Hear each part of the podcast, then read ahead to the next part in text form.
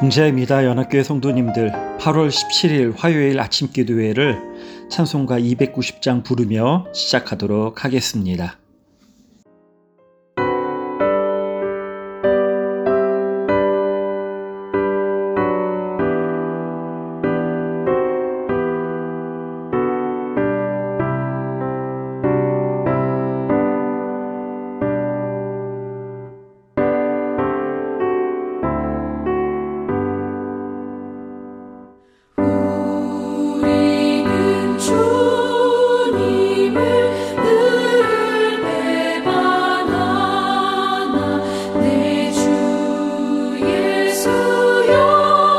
说你能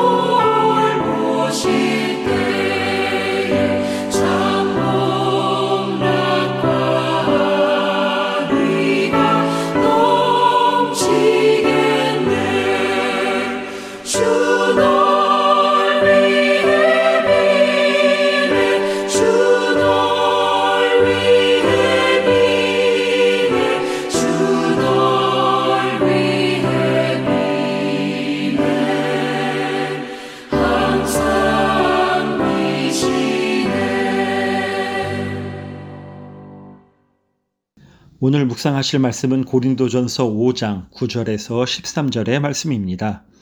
내가 너희에게 쓴 편지에 음행하는 자들을 사귀지 말라 하였거니와 이 말은 이 세상에 음행하는 자들이나 탐하는 자들이나 속여 빼앗는 자들이나 우상 숭배하는 자들을 도무지 사귀지 말라 하는 것이 아니니 만일 그리하려면 너희가 세상 밖으로 나가야 할 것이라. 이제 내가 너희에게 쓴 것은 만일 어떤 형제라 일컫는 자가 음행하거나 탐욕을 부리거나 우상숭배를 하거나 모욕하거나 술 취하거나 속여 빼앗거든 사귀지도 말고 그런 자와는 함께 먹지도 말라 함이라. 밖에 있는 사람들을 판단하는 것이야 내게 무슨 상관이 있으리요마는 교회 안에 있는 사람들이야 너희가 판단하지 아니하랴. 밖에 있는 사람들은 하나님이 심판하시려니와 이 악한 사람은 너희 중에서 내쫓으라. 고린도전서 5장은 음행의 문제를 다루면서 교회의 거룩성에 대해 말하고 있습니다. 고린도 교회 안에 음행 문제가 심각했는데 그 중에서도 아주 심각한 음행에 대하여 이야기합니다. 특히 이 음행은 세상 사람들도 혐오하는 것이었습니다. 다름 아닌 아버지의 아내, 곧 계모를 자신의 아내로 취하여 드린 사건입니다. 여기서 계모라고 유추할 수 있는 것은 바울이 직접적으로 어머니를 취하였다고 하지 않고 아버지의 아내라고 부른 것으로 보아 할 수 있습니다. 그러나 아무리 계모 의붓 어머니라고 해도 아버지의 아내로서 자신에게 어머니임은 달라지지 않습니다. 그런데 고린도 교회 교우들은 이 문제를 어떻게 대하였습니까? 2절을 보면 통한이 여기지 않았다고 나옵니다. 통한이라고 하는 단어는 펜데오라고 하는 것인데 슬퍼하다, 애통하다 이런 의미를 가지고 있습니다. 세상에서도 혐오하는 음행의 사건이 벌어졌음에도 그 사실에 슬퍼하거나 애통함이 없이 놀랍게도 고린도 교인들은 이를 대수롭지 않게 여긴 듯합니다. 별로 통한하게 여기지도 않습니다. 그 음행한 자도 교회 안에서 당당하고 뻔뻔스럽기 그지없습니다. 바울은 일찍이 이 사태에 대해 입장을 분명히 밝혔습니다. 적은 누룩이 온 반죽을 부풀게 하듯이 교회 공동체의 거룩성과 순수성을 위해서라도 묵은 누룩은 버려야 한다. 교회 공동체 안에서 이 음행한 자를 내쫓으라는 것이 바울의 권면이었습니다. 그러나 고린도 교인들은 바울의 권면을 귀담지 않았습니다. 음행한 자를 내쫓기는 커녕 2절을 보면 교만스러운 당당함과 오만한 허풍으로 가득했을 뿐입니다. 성도님들, 그러면 질문을 해보십시다. 왜 고린도 교회는 이 음행한 자를 내쫓지 않았을까요? 죄는 미워해도 사람은 미워하지 마라. 그 누구일지라도 사랑과 온유, 그 마음으로 품어야 하는 곳이 교회 아닌가? 이런 것이어서 우리는 이렇게까지 사랑이 많다. 그런 자랑이 고린도 교인들에게 있었던 것일까요? 아니면 음행? 이게 뭐 어때서 이 정도 밑바닥 수준까지 떨어진 걸까요? 그것도 아니라면 바울의 권면에 대해 고린도 교인들 안에 그릇 된 반론이 팽배했을까요? 10절에 나온 대로 아니 음행한 자들, 탐하는 자들, 속여 빼앗는 자들, 우상 숭배하는 자들과 사귀지 말라고? 여기에 해당되지 않는 사람이 세상에 도대체 어디 있어? 그러면 우리더러 세상 밖으로 나가 살라는 것 아니야? 왜 그렇게 유난을 떨어? 적당히 덮고 못 본 척하며 사는 게 인생이지. 이러며 교회 공동체의 거룩성을 지키기 위한 바울의 권면을 이처럼 왜곡해버리고 말았던 것일까요? 도대체 왜 고린도 교인들은 이 음행한 자를 용인하고 있었던 것입니까? 본문에서 음행한 자가 어떤 사람인지 분명히 밝히고 있지는 않습니다. 하지만 유추해 보면 그는 교회 내에서 어느 정도의 위치를 차지하고 있는 것은 아닐까 생각됩니다. 11절의 열거 목록을 음행한 자의 면모를 하나하나 밝히고 있는 것으로 이해한다면 11절에 속여 빼앗다의 할팍스는 고리 대금업자를 암시하는 은유입니다. 음행한 자는 경제적 능력을 갖춘 교회가 무시할 수 없는 인물로 보여집니다. 고린도 교인들 보기에도 의붓 어머니와 성적 관계를 맺는 악한 일, 그 음행을 어찌 아무렇지 않게 여길 수 있었겠습니까? 세상도 혐오스럽게 여기는 악한 일이 분명함을 고린도 교인들도 다 알고 있었을 것입니다. 그럼에도 왜 고린도 교인들은 눈 감아 버리는 것일까요? 그 음행한 자가 힘 있는 자이기 때문에 그랬을 것입니다. 바른 소리 했다가는 불편해지고 손해를 보기 때문입니다. 그래서 못 본 척합니다.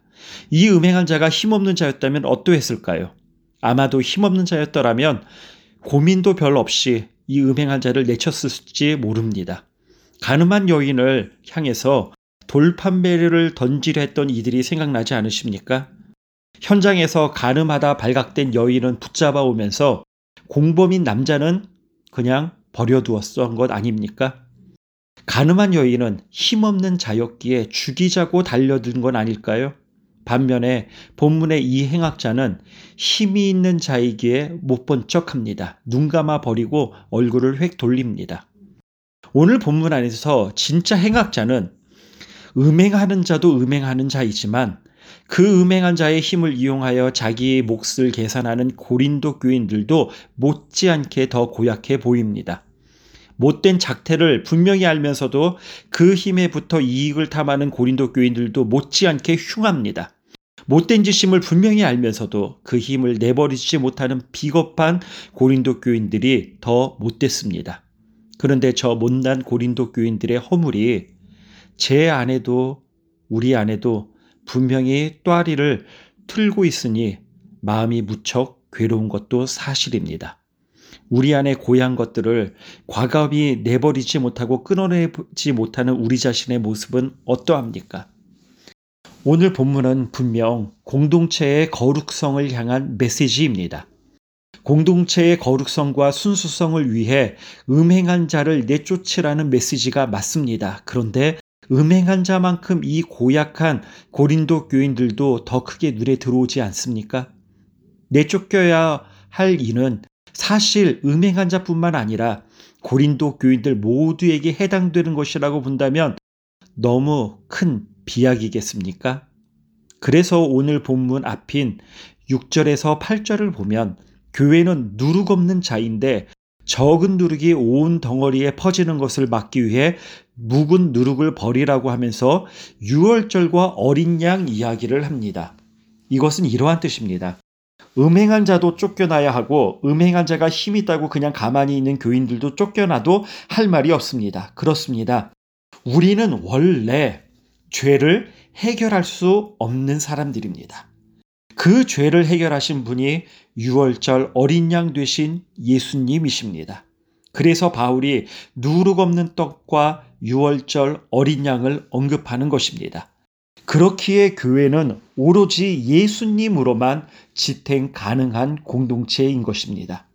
성도님들, 9절에서 10절을 보면 바울이 고린도전서를 기록하기 이전에 보내었던 서신에 음행하는 자들을 사귀지 말라고 경고하였는데 이 말을 오해한 교우들이 있었던 것 같습니다. 고린도 지역은 성적 타락이 극심하였기에 만약 부부의 순결을 깨끗하게 지키는 자와만 사업을 하거나 교제를 한다면 그들의 사회적 입지는 너무나 제한적으로 축소될 위기에 처해 있었습니다. 그러나 사도 바울은 10절에 그런 자들과 만나지 않으려면 세상 밖으로 나가야 할 것이라고 합니다. 그렇다면 무슨 의도로 쓴 것이겠습니까? 11절에서 13절에 바울이 사귀지 말라고 한 것은 세상에 속한 사람이 아니라 교회 안에서 믿음의 형제라고 하면서 음행과 탐욕과 우상숭배와 모욕 그리고 술 취함과 속여 빼앗는 악행을 저지르는 사람과 교제하지 말라고 한 것입니다. 왜냐하면 이는 성령 하나님의 거룩하게 하시는 성화의 삶을 따라가는 자가 아니라 육체의 정욕을 따라 살아가는 사람이기 때문입니다. 8절을 그래서 읽어보겠습니다. 이러므로 우리가 명절을 지키되 묵은 누룩으로도 말고 악하고 악의에 찬 누룩으로도 말고 누룩이 없이 오직 순전함과 진실함의 떡으로 하자. 여기 명절은 6월절입니다. 즉 구원을 지키는 것, 그 구원을 받아 이루어진 공동체는 어떻게 지킬 수 있습니까? 오직 순전함과 진실함으로. 그렇습니다. 이 죄로 얼룩진 고린도 교인들을 향해 편지하는 바울의 간절함과 절박함처럼 죄에 연약한 인생들을 향해 간절함과 안타까움으로 찾아오신 우리 주 예수 그리스도. 십자가에서 죽음으로까지 이 못난 인생들에게 목 놓아 말씀하시는 예수님이 선명히 떠올려지기를 소원합니다. 우리 인생은 주님의 긍휼과 은혜가 아니고선 길이 없습니다. 그리스도의 은혜가 아니고선 참 답없는 인생이 맞습니다. 오직 날마다 십자가 은혜 아래의 자리로 나아가는 것 외에는 다른 수가 전혀 없습니다. 주님이 괜찮지 못한 이 인생을 꼭 붙들어 주십니다. 그 은혜로만 우리는 순전함과 진실함을 보일 수 있게 되었습니다. 성도님들, 세상 밖에 아닌 세상 안에 존재하지만 세상과 같지 않은 순전함과 진실함의 공동체가 바로 우리이고 우리 교회입니다. 촉매라는 것이 있지요. 이는 화학 반응에서 자신은 변하지 않지만 다른 물질의 화학 반응을 일으키는 역할을 하는 물질을 촉매라고 합니다. 세상 속에서 세상과 같아지지 않지만 오히려 그들을 변화시키는 존재로서 우리가 살아갈 때 그 삶이 바로 순절함과 진실함으로 살아가는 신앙인의 모습이 될 것입니다. 오늘도 우리 개인과 교회 공동체의 모습이 그런 촉매의 삶이 되는 복된 하루가 되시기를 축복합니다. 기도하겠습니다. 하나님 아버지, 서로를 위해 진심 어린 권면을 해줄 수 있는 깊은 관계가 사라져가고 있는 세상입니다. 또 사랑으로 권면을 하더라도 그것을 가볍게 여기거나 마음상에 스스로 닫아버리는 이들이 많은 시대이기도 합니다. 우리 교회 공동체에 깊은 사랑의 공동체로 나아갈 수 있는 용기와 힘을 더하여 주셔서 순절함과 진실함의 떡이 되어 이 세상 속에 촉매의 역할을 감당할 수 있도록 서로를 세워주는 우리가 되게 하여 주시옵소서. 그래서 죄로 서로를 무너뜨리는 것이 아니라 주님의 뜨거운 사랑 안에서 거룩한 교회의 모습을 회복함으로 세상에서는 하나님의 거룩하심을 보여주는 거울 되게 하시고 다시 오실 주님 앞에 흠도 없고 점도 없이 아름다운 모습으로 발견되는 그리스도의 신부가 되게 하여 주시옵소서 예수님의 이름으로 기도드렸습니다. 아멘.